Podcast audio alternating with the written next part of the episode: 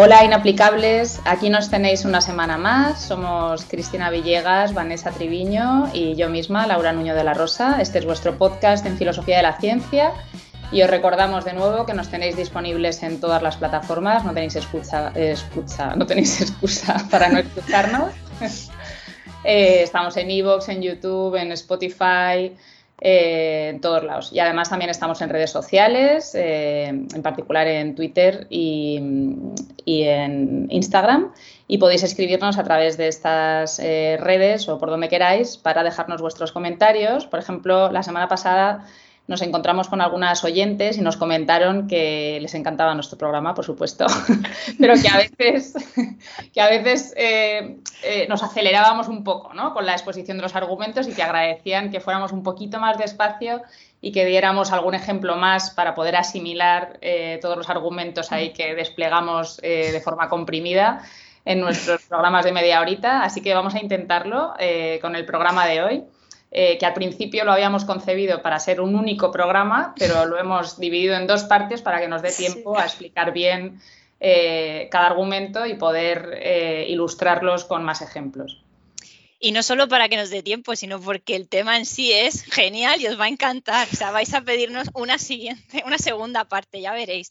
Preparar toda vuestra escucha, como decía Laura, para el programa de hoy, que es un clásico en filosofía de la ciencia, y es el debate sobre el realismo antirrealismo científico.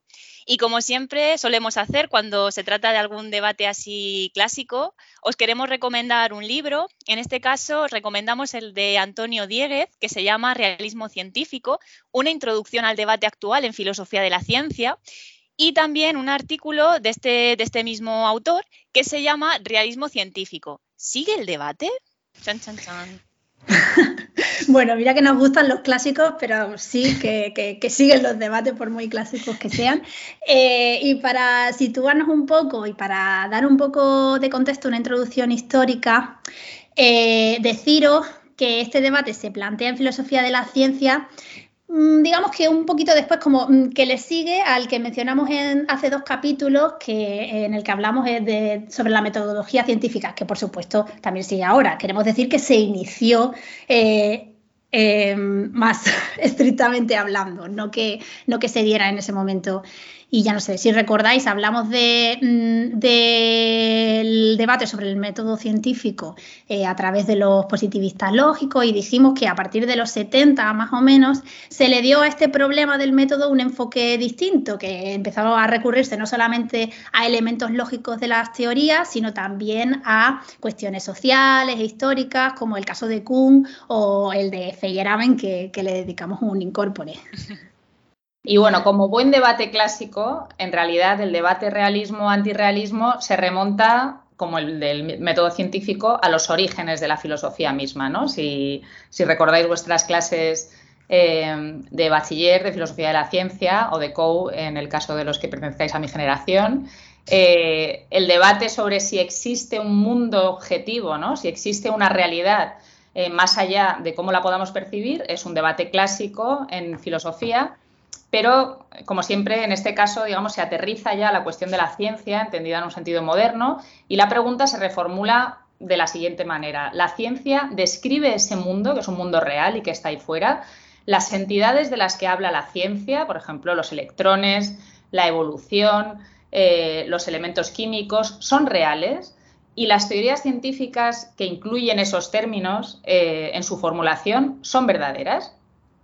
Pues bien, como en todo debate, a estas preguntas se han planteado dos posturas o dos posiciones distintas, que son el realismo científico y el antirrealismo científico.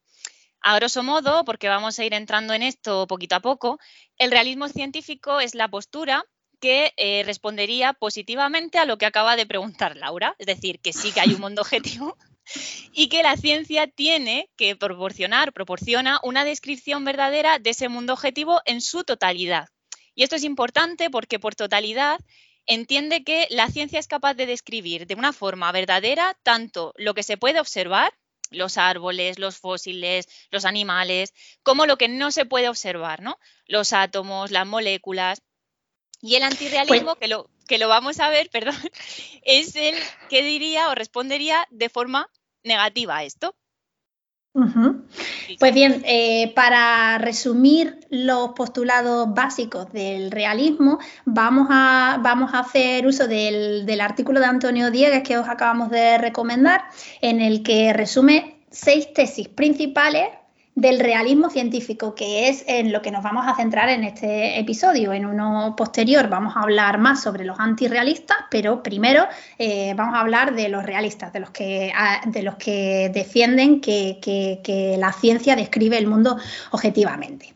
Serían, van seis, ¿eh? Uno, existe un mundo existe un mundo independiente de la mente del observador que nuestras teorías científicas pretenden conocer. Es decir, el mundo del que habla las teorías científicas existe ahí, eh, lo conozcamos nosotros o no.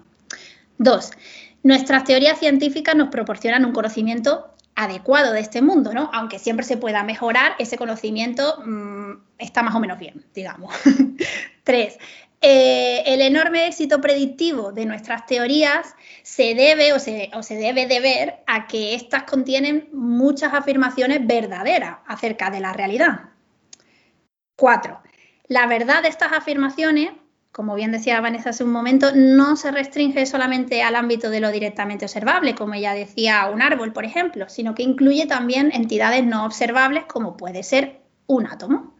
Cinco, la verdad debe entenderse en el sentido clásico de la correspondencia entre el contenido de nuestros enunciados y la realidad, es decir, lo que mm, decimos se corresponde con la realidad objetiva. Mm, los que estéis un poco familiarizados con filosofía sabréis que esta no es eh, la, única, la única forma de entender que se entiende por verdad. Quizá algún día hablaremos un poco más del tema. Aquí un ejemplo podría ser por lo del árbol, pues si tú afirmas el árbol es verde y está en medio del parque, pues que haya correspondencia es que efectivamente tú mires al parque y haya un árbol verde y esté ahí en medio. Está bien, es bastante intuitiva, o sea, está guay. Bastante intuitiva, sí, sí. No, vamos a problematizarla hoy. no.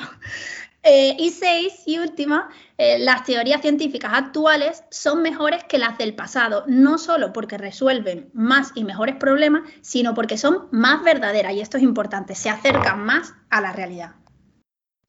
Eso es, pues eh, estas seis tesis, digamos, explicitan un poco la concepción que podríamos llamar de sentido común, ¿no? En general, eh, yo creo que a cualquier persona que haga ciencia, que le preguntes ¿no? sobre, sobre, esta cuestión, entenderá, en principio, cualquier persona científica es realista, ¿no? Entiende que lo que hace tiene que ver con la realidad objetiva y que las teorías eh, que desarrolla la ciencia sobre la realidad se corresponden eh, con la realidad misma, ¿no? Sin embargo, ya sabéis que a las filósofas nos gusta poner en cuestión precisamente eh, las eh, intuiciones del sentido común y los antirrealistas efectivamente no están de acuerdo con ninguna de estas seis tesis.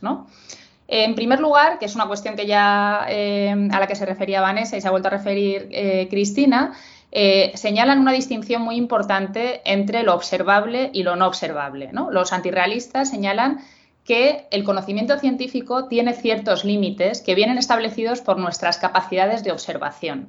Entonces, si bien algunos antirrealistas entenderán que ejemplos como el que ha puesto Vanessa ¿no? sobre el árbol, ¿no? la descripción de las cualidades observables del árbol, eh, efectivamente nos pueden brindar conocimientos eh, objetivos eh, y adecuados sobre la realidad, ¿no? Podemos hablar de fósiles, de árboles, de cristales de azúcar, sin embargo, esto ya deja de estar tan claro cuando eh, nuestras teorías hablan de entidades que no son observables. ¿no? Nadie ha visto un átomo, ni un electrón, ni un quark. Entonces, las teorías que implican, por ejemplo, estas, todas estas partículas eh, de la física atómica, eh, de la física de partículas, dejan de ser ya tan obviamente realistas. En ese sentido, muchos antirrealistas consideran que las teorías científicas no nos hablan sobre la verdad de la realidad objetiva, sino que en realidad debemos interpretarlas como instrumentos que son instrumentos útiles, que nos ayudan a predecir fenómenos observables, pero que no son en realidad intentos de describir la naturaleza subyacente a la realidad, ¿no? la verdadera esencia de las cosas. Entonces, en este sentido, las teorías se conciben como podríamos decir que son ficciones convenientes que nos sirven para ayudar a entender y a predecir lo que observamos, pero que no tienen por qué o no hay forma de determinar que se corresponden con la realidad. Y esto se puede ilustrar muy bien, además, con un, con un ejemplo que podría ser la teoría cinética de los gases, ¿no? Según esta teoría, un gas está compuesto, los gases están compuestos por moléculas en movimiento. Las moléculas serían algo eh, no observable, no, las podemos observar. Sin embargo, con esta teoría, eh, o entendiendo que los gases se componen de moléculas, podemos hacer predicciones del tipo que, bueno, que el gas se va a expandir si lo calentamos y la presión permanece constante. En este sentido, eh, diría un antirrealista, da igual si el gas está compuesto por moléculas o no. Lo importante de la teoría cinética de los gases es que a mí me resulta útil para poder hacer predicciones de este tipo, ¿no? De que el gas se va, a expandir. Eso sí que es algo observable. Y como decía Laura, en ese sentido, eh, para un antirrealista, la teoría, en este caso la de los gases, es un mero instrumento, ¿no?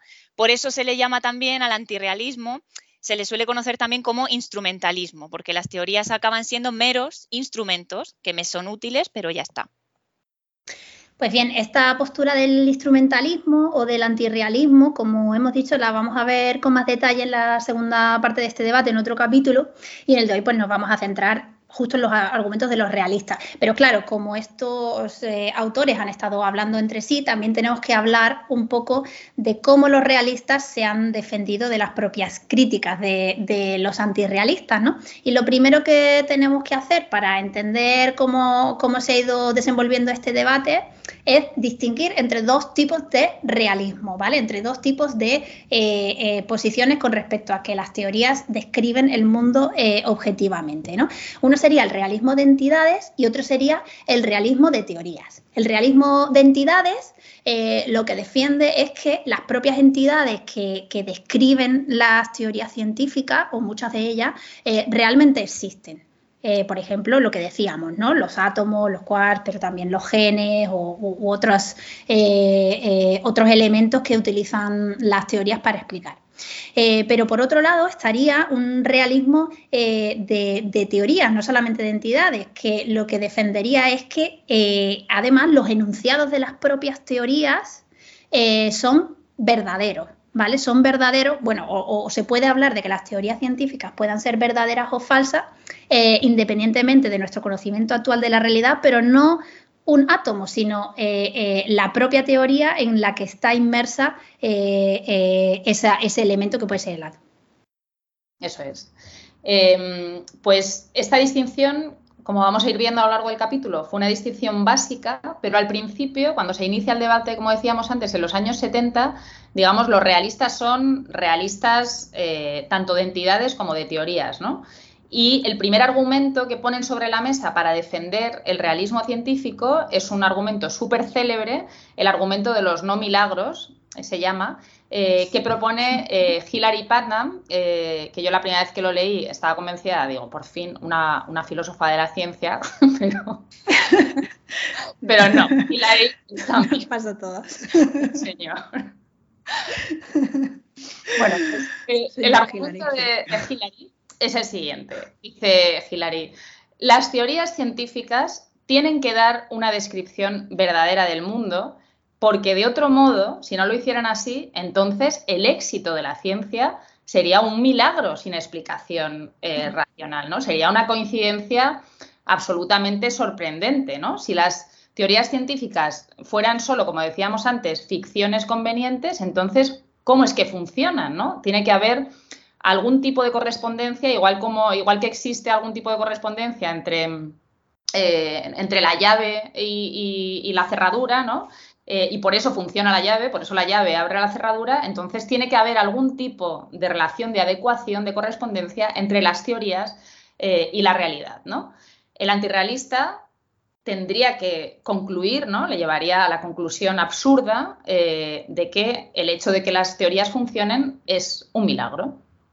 Entonces, digamos, podemos resumir eh, normalmente se resume este argumento de forma, ¿no? con una estructura de argumento lógico, con dos premisas y una conclusión. Primera premisa, la ciencia tiene éxito. De eso, eh, digamos, eh, dice, dice Hillary, nadie duda de que la ciencia tenga éxito, ¿no? que sea exitosa y que prediga acontecimientos, incluso entidades no conocidas. ¿no? En segundo lugar, esa es la primera premisa, que entiende él que todo el mundo tiene que aceptar como verdadera. Segunda premisa, que también entiende Hillary que todo el mundo aceptaría como verdadera. el realismo científico es la única explicación del éxito de la ciencia, es la única explicación disponible, ¿no? Solo podemos explicar que la ciencia tenga éxito si entendemos que, cumple los seis requisitos estos a los que se refería antes eh, Cristina, ¿no? Luego, conclusión, el realismo científico es la tesis filosófica correcta que dar cuenta de cómo funciona y por qué funciona la ciencia, a no ser, claro, que queramos aceptar que el éxito de la ciencia es una casualidad milagrosa. Pues el argumento está bastante chulo porque es como súper sencillito, pero ya veréis la que se lía ahora, porque a ver, claro, efectivamente, aquí algún oyente nos podría decir, bueno, sí, genial el argumento de los no milagros, además se entiende muy bien, pero entonces eh, esto tiene problemas porque las mismas premisas del argumento, que solo tiene dos, son como súper cuestionables. Por ejemplo, la premisa uno de que la ciencia tiene éxito, aunque nos pueda parecer evidente, también se puede cuestionar, ¿no? Eh, y tendréis razón si estáis pensando así, ¿no? ¿Qué quiere decir que la ciencia tiene éxito? ¿Cómo medimos el éxito de la ciencia? ¿Vale? Y como estos temas nos encantan, nosotros podríamos estar aquí debatiendo un montón sobre esta, sobre esta cuestión.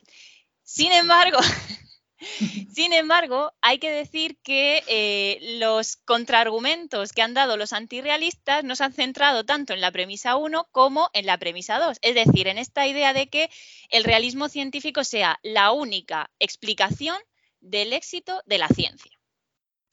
Pues sí, y para cuestionar esta premisa, esta idea de que sea la ciencia lo único que pueda explicar, eh, eh, perdón, el realismo lo único que pueda explicar el éxito de la ciencia, eh, vamos a introducir un contraargumento, ¿no? Un argumento de los antirrealistas, en particular del antirrealista Larry Laudan, otro filósofo de la ciencia, que se llama el argumento de la metainducción pesimista.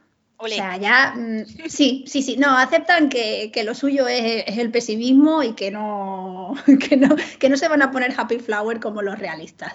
Eh, este, este, argumento lo encontramos en un artículo de 1981 en la revista Philosophy of Science, eh, eh, escrito por, por, por Lauda.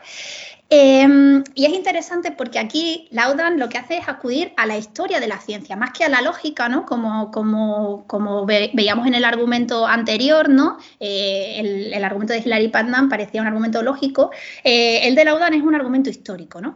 Eh, y lo que hace es discutir ejemplos de teoría científica que se han considerado como verdaderos en ciertos momentos históricos, pero que ahora pues se sabe que son falsas, ¿no? Por ejemplo, eh, el modelo geocéntrico de Aristóteles, ¿no? Estamos, eh, eh, bueno, todos estamos algo familiarizados con la idea de, que, de que había un modelo geocéntrico del universo en el que la Tierra estaba en el centro del universo en algún momento de la historia, ¿no? Pues este podemos remontar Em, este modelo a los orígenes de la civilización, pero bueno, en concreto el de Aristóteles luego fue desarrollado eh, por Ptolomeo en el, en el Almagesto en el siglo II después de Cristo, pues este, este es un ejemplo eh, de un modelo que se ha creído histórico y que luego se ha falsado. ¿no? Desde una perspectiva actual eh, puede parecernos que este modelo era una especie de suposición ¿no? basada en creencias religiosas y en la centralidad del ser humano en el universo. Y sin embargo,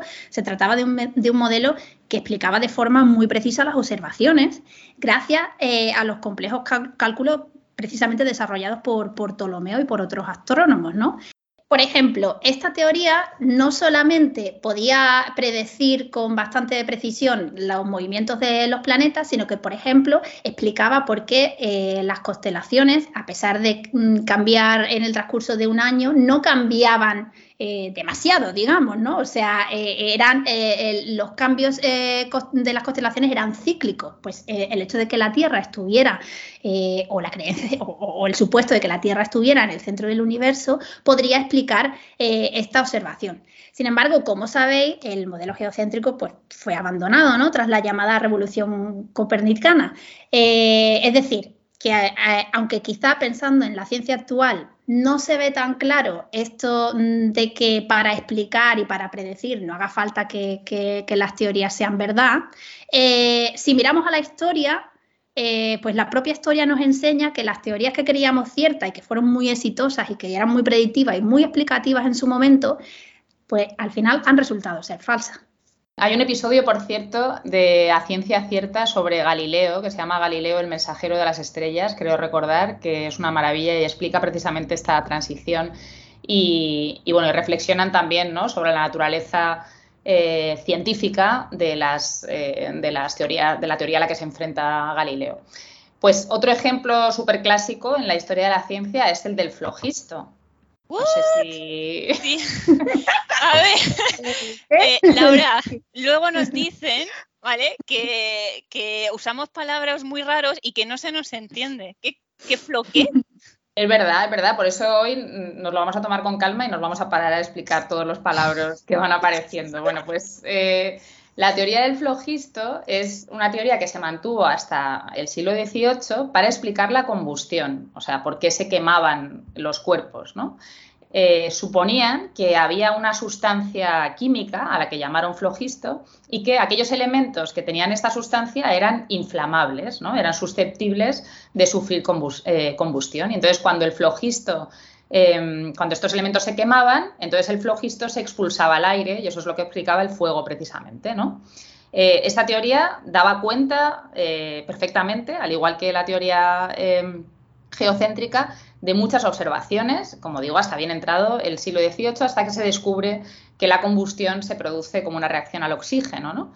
Eh, pero fue, fue a partir de entonces cuando esta teoría se considera falsa, pero durante mucho tiempo dio cuenta de las observaciones. ¿Cómo, podemos, ¿cómo, podemos, entonces pensar, ¿no? Porque esa teoría, digamos, instrumentalmente daba cuenta de la realidad, ¿no? ¿Cómo podemos distinguir una teoría verdadera de una teoría falsa si el único criterio que utilizamos es el criterio, eh, el, criterio de la verdad, ¿no? ¿Cómo, ¿Cómo, descubrimos que unas teorías son verdaderas? Eh, ¿Cómo determinar que unas teorías son verdaderas frente a otras que son falsas? Digo que estéis vosotras ahí, venga a usar ejemplos históricos chulos y que a mí se me ha ocurrido otro que, también quiero contar, venga. Y ya que estamos así con términos extraños, yo voy a introducir, chachán, el del éter y la teoría del éter. que también fue una teoría, en este caso, que se, que se estableció donde eh, bueno, pues se, considera el éter como una sustancia, no se reconoce la existencia de vacío, entonces se consideraba como una sustancia que, ocupa, bueno, que ni se ve, ni se toca, ni nada, pero que está ahí llenando, llenando el vacío, y precisamente se consideraba que la luz se podía propagar porque lo hacía a través de esa sustancia, ¿no? Se, lo hacía a través de, del éter. Y era una explicación que se daba, pues en este caso, para explicar la, la propagación de la luz.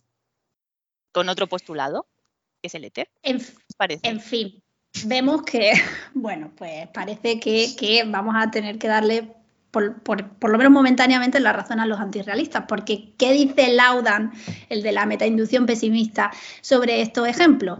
Pues que no hay una conexión necesaria entre que una teoría sea verdadera y su éxito predictivo. La teoría puede ser falsa y predecir la mar de bien, como nos enseña la historia de la ciencia. Entonces, el argumento de la metainducción pesimista de la UDAN lo que nos dice es que, dado que la historia nos ha enseñado que las teorías científicas más exitosas suelen resultar falsas en algún momento, porque en algún momento cambiamos de, de idea de cómo describir el mundo, lo más razonable es esperar que todas nuestras teorías actuales también serán falsadas en un futuro. Y seguro que ahora los oyentes están pensando, nuestros inaplicables, ¿no? Buah, ya ves, pues ahora los realistas seguro que se han quedado sin palabras ante el pesimismo de Lauda. Pero que va, o sea, pensar que desde cuando un filósofo se queda sin palabras, ¿no? Se quedaría sin trabajo. Entonces, los realistas lo que hacen es modificar un poquito el argumento, ¿no? Y algunos filósofos, lo siento, Chris, y algunos filósofos como Richard Boyd o Philip Kitcher o Stathis Silos, lo que hacen es defender otro argumento que es el que se conoce como el argumento de la familiaridad para responder a este pesimismo de los antirrealistas. Y, en realidad lo chocante, que a mí me encanta, es que el argumento es exactamente el mismo que el que había utilizado Laudan. Sigue la misma estrategia de, recurrir a la historia de la ciencia y a los ejemplos eh, de teorías científicas, pero en vez de utilizar esos ejemplos en contra del realismo, pues utilizan los ejemplos a favor de su propia postura, ¿no? Y lo que acaban diciendo es que, bueno, al final lo que una teoría acaba diciendo del mundo no observable pues está bien con que sea una aproximación a la verdad. O sea, vale que la teoría no sea verdadera en ese momento histórico, pero se aproxima a la verdad aunque no sea una verdad exacta. Eso es, lo que suponen es que, lo que defienden es que las teorías científicas no son absolutamente verdaderas, sino que se aproximan progresivamente a la verdad y además, en términos generales, las teorías que son exitosas contienen algo de verdad que además las pone en conexión con nuestras teorías actuales que son más predictivas. Entonces, a pesar de que algunos términos no tienen referencia, por ejemplo, el flogisto, no, no existe una referencia actual eh, con el flogisto o con el éter, las teorías que han sido predictivamente exitosas a lo largo de la historia contienen algunos enunciados que nos resultan familiares. ¿Y de dónde viene esa familiaridad? Em, por ejemplo, en el caso de la teoría del éter, eh, dicen los realistas, hay algunos términos que, como decimos, eh, nos resultan familiares. Por ejemplo, el término onda, el término frecuencia, el término intensidad lumínica, y el término interferencia. Todos estos términos no existían antes de la formulación de la teoría del éter y los hemos heredado en la teoría actual de la propagación de la luz, en la teoría contemporánea en concreto del electromagnetismo. Todos estos términos han resultado ser verdaderos y por eso han, digamos, mm, se han transmitido a la teoría actual. Por lo tanto, sí podemos decir que la teoría del éter era parcialmente verdadera. Bueno, yo no es por meter la puntilla, pero vemos que eh, aquí vamos desdibujando un poco esa idea de verdad como correspondencia que hemos mencionado al principio del capítulo, ¿no? que se asumía en el, en el realismo. Vemos que el realismo, eh, por contestarnos, eh, ha tenido que matizar esta idea. ¿no? En, en cualquier caso, esto es como, eh, como lo del vaso de agua medio lleno, medio vacío, ¿no? La, evidencia que los antirrealistas, considerados negativa, ¿no? Esta evidencia histórica, los realistas la ven como algo positivo, ¿no? Hay que decir que los realistas eh, tienen un mejor estado de ánimo, ¿vale? O sea, lo ven todo siempre mejor. Eso es beneficioso.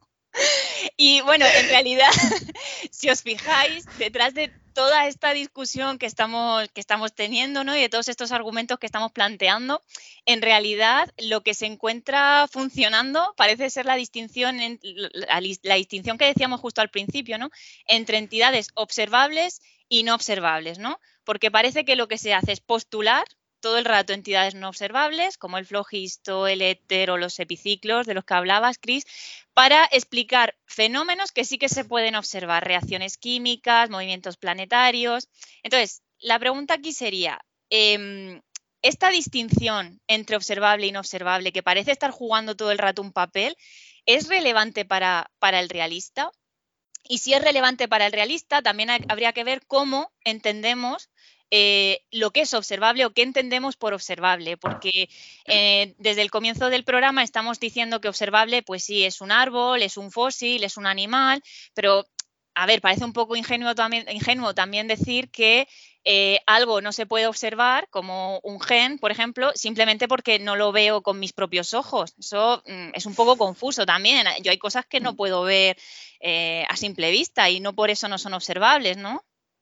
Pues sí, efectivamente estás dando en el clavo, Vane, como siempre, porque estás identificando uno de los grandes argumentos, eh, de nuevo otro de los grandes argumentos a favor del realismo científico, y es que los realistas lo que han argumentado es que en efecto la distinción entre observable y no observable en la que se basan los antirrealistas, como veíamos al principio, en realidad no es nada clara, ¿vale? Y que precisamente esa borrosidad es un argumento a favor del realismo.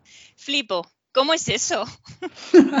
sí, sí, este es en realidad el otro argumento de los realistas. Por un lado, eh, eso, argumentaban que, sería un milagro el éxito predictivo de las teorías si no fueran verdaderas, eh, pero por otro lado tienen eh, este gran argumento, que es que no es tan sencillo distinguir entre lo que se observa y lo que no. Si miramos a ejemplos de entidades en la historia de la ciencia que ya no se utilizan, como el éter o el flogisto que hemos mencionado, pues puede parecer una distinción muy simple. La combustión el fuego se observa, pero el flogisto no.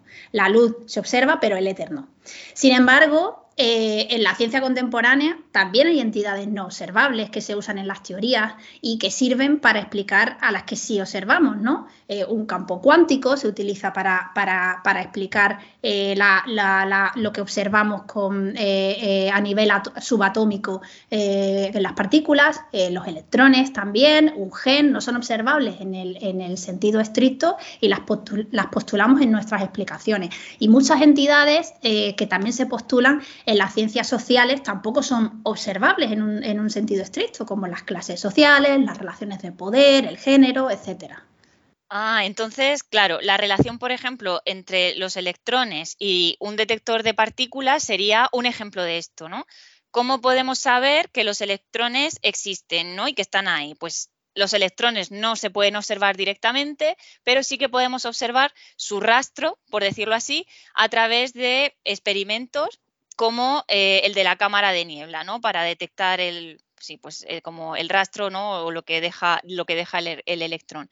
Pero entonces, en ese sentido, no hace falta irse al electrón mismo, observar el electrón como tal, ¿no? En ese sentido, pues por utilizar otro tipo de ejemplos, podríamos decir también que no podemos observar la evolución como tal, pero sí que podemos observar pues los registros fósiles, ¿no? El desarrollo embrionario, ¿no? Eh, eh, hechos que dan como cuenta de, o son rastros, por usar la misma palabra, de la evolución, ¿no?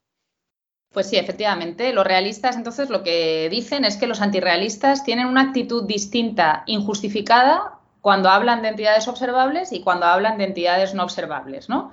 Eh, y entienden que se puede distinguir claramente entre ambas entidades, pero en realidad no hay una distinción clara entre ambos tipos de entidades, entre las entidades observables y las no observables, y entonces si esa distinción no es clara, entonces mm, el antirrealismo está comprometido. Es decir, tendría que ser, por lo menos, les podríamos exigir a los antirrealistas que fueran antirrealistas para todo, ¿no? Si son antirrealistas para lo no observable, pues que lo sean también para lo observable, porque en realidad no hay una distinción clara entre ambos tipos de entidades. Pero bueno, como veremos en el próximo episodio, los antirrealistas, por supuesto, tendrán también una respuesta, ¿no? Un contraargumento a esta objeción.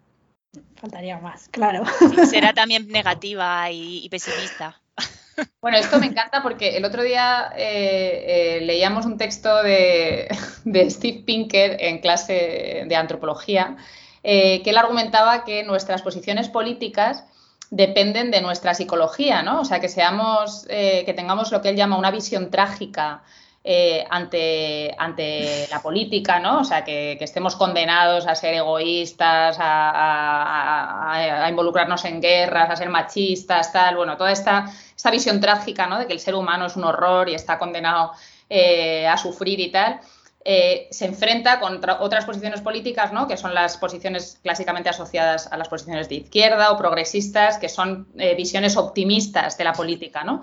Y él decía que en realidad las dos posiciones no, son no podemos entenderlas solo como posiciones racionales, sino que están fundadas en una psicología particular, ¿no? que además se le entiende que está determinada genéticamente y tal. Pero bueno, eh, y igual podríamos decir lo mismo de los realistas y los antirrealistas, ¿no? O sea, como, como la que es psicología de, la de los filósofos de la ciencia, ¿no? Como una psicología de cada cual influye en nuestras posiciones filosóficas. Y yo creo que es verdad, o sea, que al final en este debate, como seguiremos viendo, en última instancia, la racionalidad no es lo que acaba siendo determinante, ¿no? Sino ser un cenizo o ser, o ser optimista. Los antirrealistas son unos cenizos, no hay forma de convencerles. Pero bueno, están quedando fatal los antirrealistas. No, pues que se vuelvan realistas. O sea, son psicologías. O sea, unos son unos happy flowers, que les digas lo que les digas, van a encontrar argumentos para demostrar que la ciencia se ocupa de entidades reales, que las ideas son verdaderas y, y los antirrealistas, pues no, no, no, digo que sea lo único, el único factor determinado. Por supuesto, la razón, somos filósofas, es fundamental las razones, pero es verdad que yo creo que la psicología juega aquí un papel muy importante en este debate. Bueno, pues Qué guay, tenemos, tenemos que profundizar en esto, ¿eh? Haremos, haremos un especial psicología de, de filósofos de la ciencia en algún momento. bueno, pues hemos terminado por el capítulo de hoy, ¿no? Eh, esperemos haber ido un poquito más, con un poco más de parsimonia y que se haya comprendido eh, mejor. Dejarnos eh, vuestros comentarios, que siempre aprendemos de ellos. Y nada, seguiremos hablando de los antirrealistas en, en un próximo capítulo de esta temporada. Y comentadnos cómo os sentís y si eso se ajusta a vuestra psicología. sí, eso está guay. Dejadnos en los comentarios si sois realistas o antirrealistas y si tendéis a ser positivos o negativos con la vida. A ver si tenemos una muestra suficiente para hacer ahí. Bueno, pues hasta la próxima.